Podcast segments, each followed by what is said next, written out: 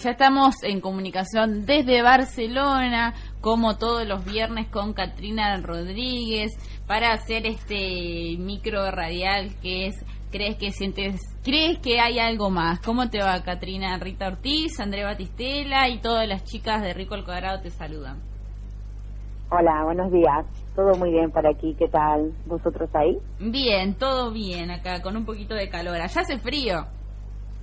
Bueno, en realidad está un poco raro ¿eh? el tiempo porque si bien estamos en otoño, que, sería lo, normal que, tengamos frío, pero la verdad que todavía no, no ha llegado aquí el otoño. estamos con calorcito, incluso de días de playa, ¿eh? o sea, aquí ah. tenemos en Barcelona el mar en la propia ciudad, así que todavía, digamos, se puede dar un bañito quien quien se atreva al agua un poquito fría. Bien. Katrina, para el día de hoy tenemos eh, el tema gestión del cambio. ¿Es necesario cambiar? Eh, sí, ¿qué les parece con, con, esta pregunta, no? Que el propio título del tema la, la, tiene incorporada. ¿Es necesario cambiar? ¿Qué, ¿Qué, piensan vosotros? Es interesante el es, es interesante la pregunta porque a ver a qué le llamamos cambio o qué tenemos que cambiar. Eh, Exactamente, porque siempre se habla, ¿no? Gestión del cambio, hay que cambiar, necesitamos cambiar. Eh, un poco estaba escuchando el final de, vuestra conversación hace un momento, ¿no? Eh, mientras estaba en el aire esperando el, espacio y hablaban, ¿no? De también un poco cambiar esta educación vial que, a ver, eh, yo ahí me sentía un poco identificada porque si bien soy argentina hace más de 10 años que vivo aquí en, Europa y, es impresionante las diferencias que hay en esto que, un poco comentaban, ¿no? Del tránsito. Aquí tú pones, sobre todo en Inglaterra, pones un pie o, el, conductor ve la intención de que un peatón está a punto de querer cruzar la calle y automáticamente frena. Claro. Entonces, una cuestión también cultural, de, de, educación, un poco lo que decían vosotros ahí. Entonces, también podemos usar este ejemplo si quieren u otro más o sea, ¿es necesario realmente cambiar? O sea, esta es una pregunta interesante. ¿Y qué significa cambiar también? ¿Qué les parece? Vamos a hacer así como una especie de brainstorming entre, entre nosotros. Bien, a ver, ¿qué, vamos, eh, ¿qué significa cambiar? Cambiar sería, eh, en mi postura, como tomar otro tipo de camino, otro tipo de postura, otro tipo de rumbo del que veníamos teniendo. Eh, o otra posición, otro pensamiento del que eh, habitualmente o del que comúnmente eh, adaptábamos. No sé qué piensan mis compañeros. ¿Qué tal, Katrina? ¿Cómo te va? Sí, a ver, yo pienso el cambio surge cuando hay un, cuando se nos presenta un problema, ¿no? Cuando se surge una dificultad que nos obliga a repensar qué es lo que está sucediendo y, y justamente a, tratar de pensar en una posible solución a partir de un cambio. Se necesita un cambio para que esa situación que está que vemos como un problema pueda ir hacia otro puerto. Eso es lo que yo creo. Eh, coincido con mis compañeros, quizá cuando no estamos bien ante una situación, no estamos bien con nosotros mismos, por ahí es necesario cambiar actitudes o otro tipo de cosas para poder revertir esa situación. Sí, de mi lado, Katrina, te saludo. Creo que el cambio es desprenderse de algo para eh, recibir o tomar eh, otra cosa en su lugar. Bien, bien. Y, un poquito eh, profundizando en lo que están diciendo, si yo estoy bien, no, no es necesario cambiar. O, o, no, no cambio nunca si estoy bien. ¿Qué, qué, responderían a esta pregunta? Y por ahí uno puede estar bien, pero hay pequeñas situaciones que cree que debe cambiar para estar al 100%, digamos, o por lo menos con la intención de, llegar hacia eso. Claro, uno siempre busca, si bien uno está bien, siempre eh, lo que se busca es superar eso, siempre ir superando las etapas, ir progresando, o muchas veces superarse a uno mismo. Eh, no necesariamente puede estar mal eh, y necesitar superarse, sino estar bien y querer más. Y muchas veces cuando uno busca esa superación, tiene que eh, cambiar o tiene que transformar lo que estaba haciendo para llegar a otro nivel. Sí, coincido, uno busca superarse constantemente. Me gusta porque venía en relación a la próxima pregunta. Si yo estoy estudiando algo, ¿estoy cambiando? El aprendizaje implica un cambio. Totalmente, Refuerza o eh, contradice lo que uno pensaba o eh, trae nuevas ideas a uno. Y por ejemplo, este espacio que tenemos cada viernes genera un cambio. Eh, total, totalmente. Nosotros creo que en el equipo, después lo van a decir los chicos, pero uno va aprendiendo cosas que no tenía o por lo menos que la perspectiva de nosotros mismos no nos permitía y que vos no traes. ¿Qué opina el resto del equipo? Sí, eh, por mi por mi parte creo que somos sujetos que siempre estamos atados a los cambios porque es cuestión del tiempo, de ir cambiando a medida de que va pasando el tiempo. Eh, nunca nos quedamos estancados en cómo somos, eh, por eso se, se va cambiando constantemente y así como, como vienen los cambios, también viene lo que va, se va adquiriendo en esos cambios, el aprendizaje, las diferentes enseñanzas. Si a través del aprendizaje de estos micros que tenemos los viernes vamos adquiriendo estas enseñanzas, por así decirlo, estas cosas nuevas que vamos aprendiendo para nuestros propios cambios. Bien. ¿algo más que quieran comentar? Mm, creo que no, ya estamos, ahí vamos. Vale. Eh, a ver, sí, exactamente, estoy eh, de acuerdo con, con estas opiniones. Eh, estamos todo el tiempo, todo el tiempo cambiando, como incluso si, si nos vamos a, a traspolar ya de, nosotros como seres humanos, la propia naturaleza está cambiando todo el tiempo, ¿verdad? Sí, sí, totalmente. Desde el mismo cuerpo uno cambia todo, todo el tiempo, todos los años. hace una transformación. Exactamente, entonces cuando decíamos la primera pregunta ¿no? del título, eh, es necesario cambiar. Bueno, en realidad creo que, que, ni siquiera eh, es plantear la pregunta si es necesario. Estamos eh, continuamente en un proceso de cambio, a cada instante estamos cambiando. Yo ahora mismo, en el momento en el que estoy hablando, después de que termino de hablar, ya no soy la misma persona, porque aquí hay algo muy importante a tener en cuenta, que estamos todo el tiempo, absolutamente todo el tiempo recibiendo estímulos. Estímulos de, de, de quienes recibimos creo que nos recibimos estímulos eh, de la otra persona, del entorno, de la afuera, eh, tanto de la persona como del medio y del lugar donde vivimos o del que interactuamos.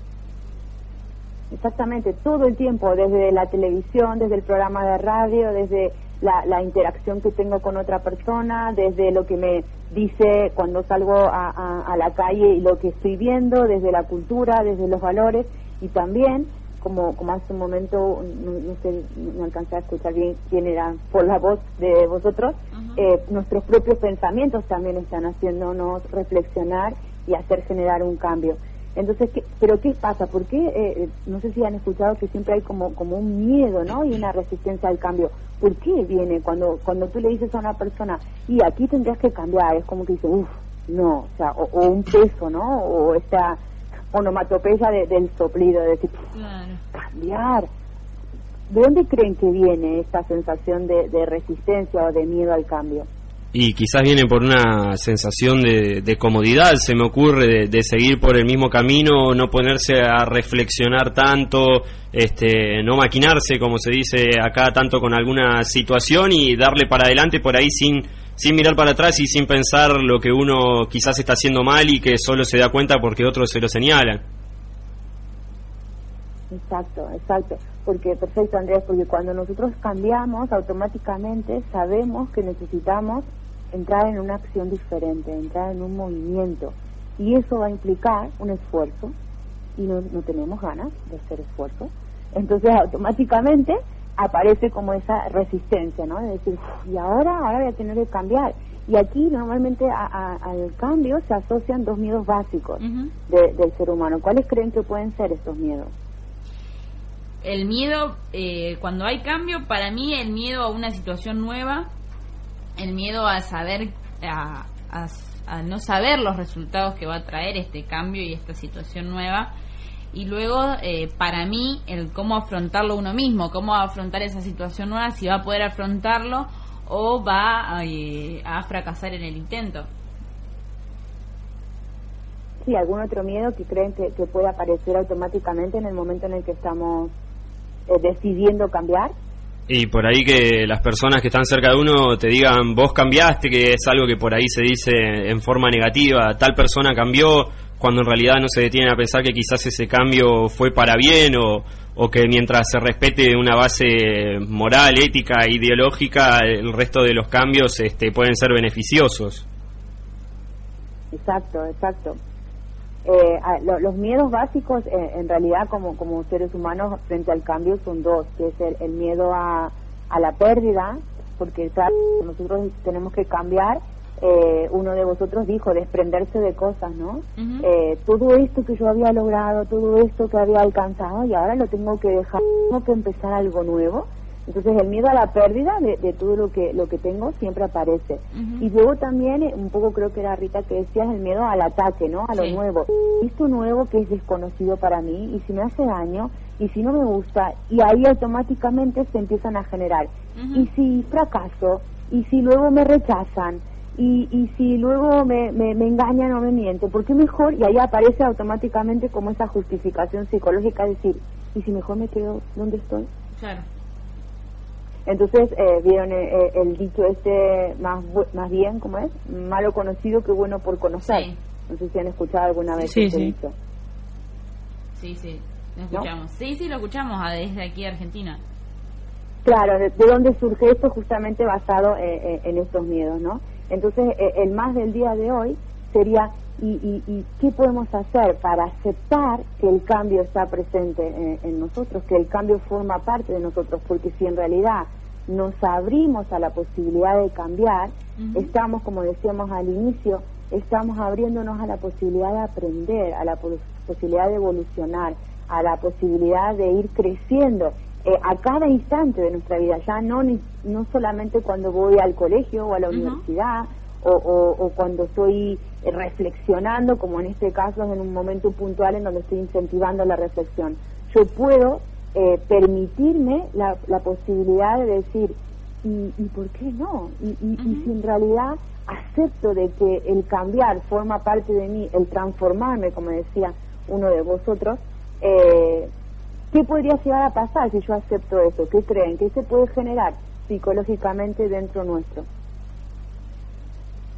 Eh, ¿Qué se puede generar dentro eh, nuestro cuando hay cambio?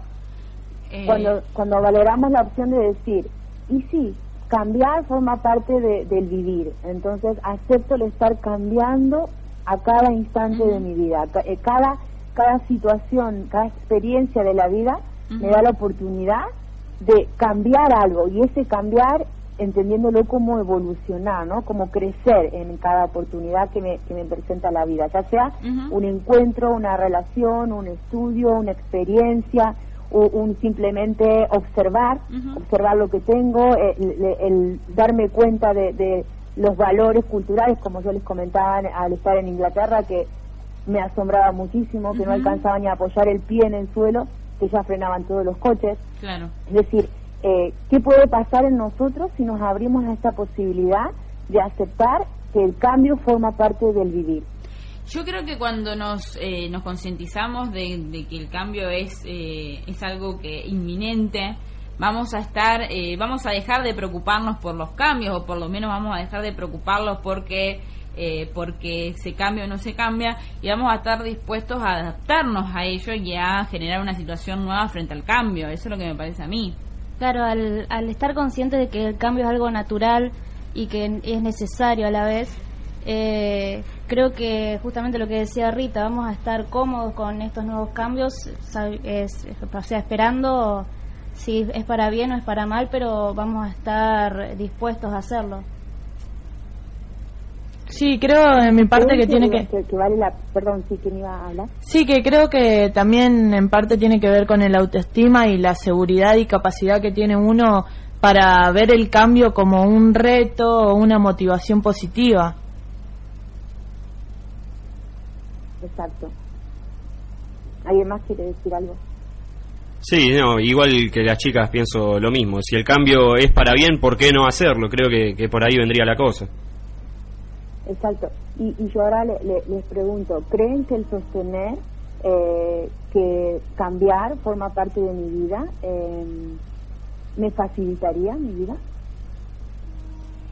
Cambiar facilitaría la vida. Eh, creo que cuando nos concientizamos del cambio facilita la vida.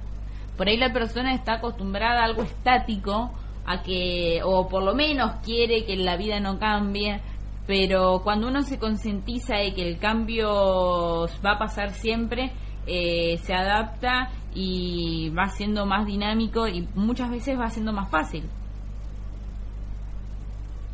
Vale. Entonces, eh, la, la, pregunta de, cierre y de, conclusión del día de hoy, eh, a mí me gustaría eh, simplemente quedarme ¿no? con, la reflexión de decir, eh, ¿qué pasaría si a partir de ahora me empiezo a preguntar, ¿y qué es lo que puedo hacer diferente a partir de ahora?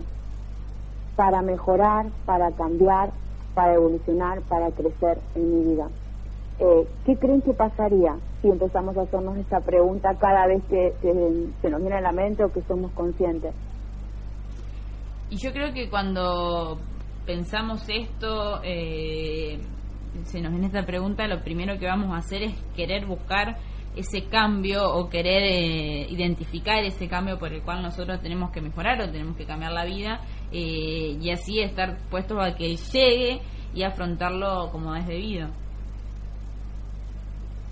Claro, primero buscar.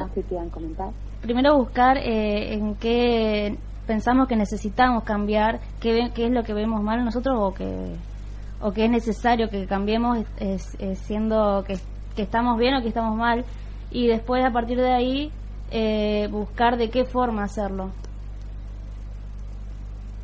Perfecto, perfecta esta, esta aportación. ¿Alguien más quiere decir algo? Eh, sí, creo que puede ser complicado o dificultoso al principio aceptar que alguien debe hacer un cambio para, sobre todo para quienes se sienten cómodos con su situación. Quizás en el momento puede ser turbulento, pero a la larga, si el cambio es, eh, como decías, para evolucionar o para crecer, esto terminará siendo, a la larga o a la corta, terminará siendo algo positivo para esa persona. Bien, muy bien. Eh, ¿Alguna más? ¿No? Bien, ahí, por lo menos nosotros hasta ahí tenemos esa reflexión. Vale, bien. Sí, eh, cuando había dicho perfecto, perfecta la, la, segunda aportación es porque eh, para, para como conclusión de, cómo, cómo se da este proceso de cambio ¿no? dentro de cada uno de nosotros, es clave, es clave eh, decidir, o sea, pensar, posicionarse, situarse en cuál es la situación actual que tengo y siempre preguntarme, ¿estoy contento con esto que estoy teniendo ahora mismo? Y eso me beneficia o, me pone feliz a mí y a mi entorno, que también un poco creo la, la aportación que hace Andrés, ¿no? También pensar en el vínculo con el otro. O sea, ¿estoy feliz con esto que estoy recibiendo, con lo que estoy logrando, con lo que estoy haciendo hoy? y, y eso beneficia también a mi entorno, porque no, no dejamos de ser un ser social. Entonces, aunque muchas veces no, no pensemos en esta pregunta, ¿estoy beneficiando al resto de, con las decisiones que tomo? Inconscientemente eso se produce, esa necesidad de, de, adaptarme, ¿no? De que el otro no me rechace, no me juzgue, no fracase, que eran un poco los miedos que sí nos suelen aparecer por detrás de, la decisión que uno toma. Entonces es importante valorar de cada situación eh, actual que tenemos, de cada aspecto de nuestra vida, decir, esto que, que tengo ahora me gusta, estoy feliz con esto, me beneficia a mí y beneficia a mi entorno. Y en el momento en el que aparece un no, no me gusta, no me beneficia a, a mí o le beneficia solo a mi entorno o al revés, porque muchas veces soy consciente, se benefician todos menos yo, ¿vale? Entonces, en el momento en el que mm, encuentro un no, un, no, una no conformidad de esta situación actual, automáticamente, automáticamente eh, ahí es el momento oportuno de decir, y entonces, ¿qué es lo que voy a hacer a partir de ahora diferente para salirme de esta situación? Y si puedo tener mayor claridad, de decir, y entonces si no quiero esto, ¿qué es lo que quiero? Y luego acompañar esta pregunta de, y entonces, ¿qué es lo que voy a hacer a partir de ahora que no estoy haciendo para cambiar, para mejorar eso? Es como clave, eh, el, nosotros siempre en este espacio tratamos de ese algo más que decimos, siempre viene eh, de, debajo de una reflexión, ¿no? de una autorreflexión, de decir, si yo estoy así, feliz en mi vida, pues perfecto. El tema es que el, bajo los criterios, digamos, de, de, la economía se dice que el ser humano es, se, cumple un principio de escasez, ¿no? Que nunca, nunca, nunca logra de estar 100% satisfecho porque en el momento en el que una persona eh, se logra una satisfacción, automáticamente surge un nivel superior de necesidad por satisfacer. Entonces, entendiendo, o sea, basándonos en este principio, esta pregunta podría llegar a ser clave para siempre tener, como decíamos hoy uno de vosotros, esa motivación, esa seguridad, esa autoestima, esa fuerza que me ayude, que me impulse a entrar en un movimiento de cambio constante, sin percibir realmente que es un cambio, sino simplemente que me estoy transformando porque estoy evolucionando, porque estoy creciendo, porque estoy aprendiendo. Bien. Bueno, Katrina, eh, muchísimas gracias. ¿Y el viernes que viene o el próximo viernes? El viernes que viene no, el próximo. El próximo viernes entonces vamos a seguir con Sientes que hay algo más. Muchísimas gracias. A vosotros, un saludo para todos. Hasta luego.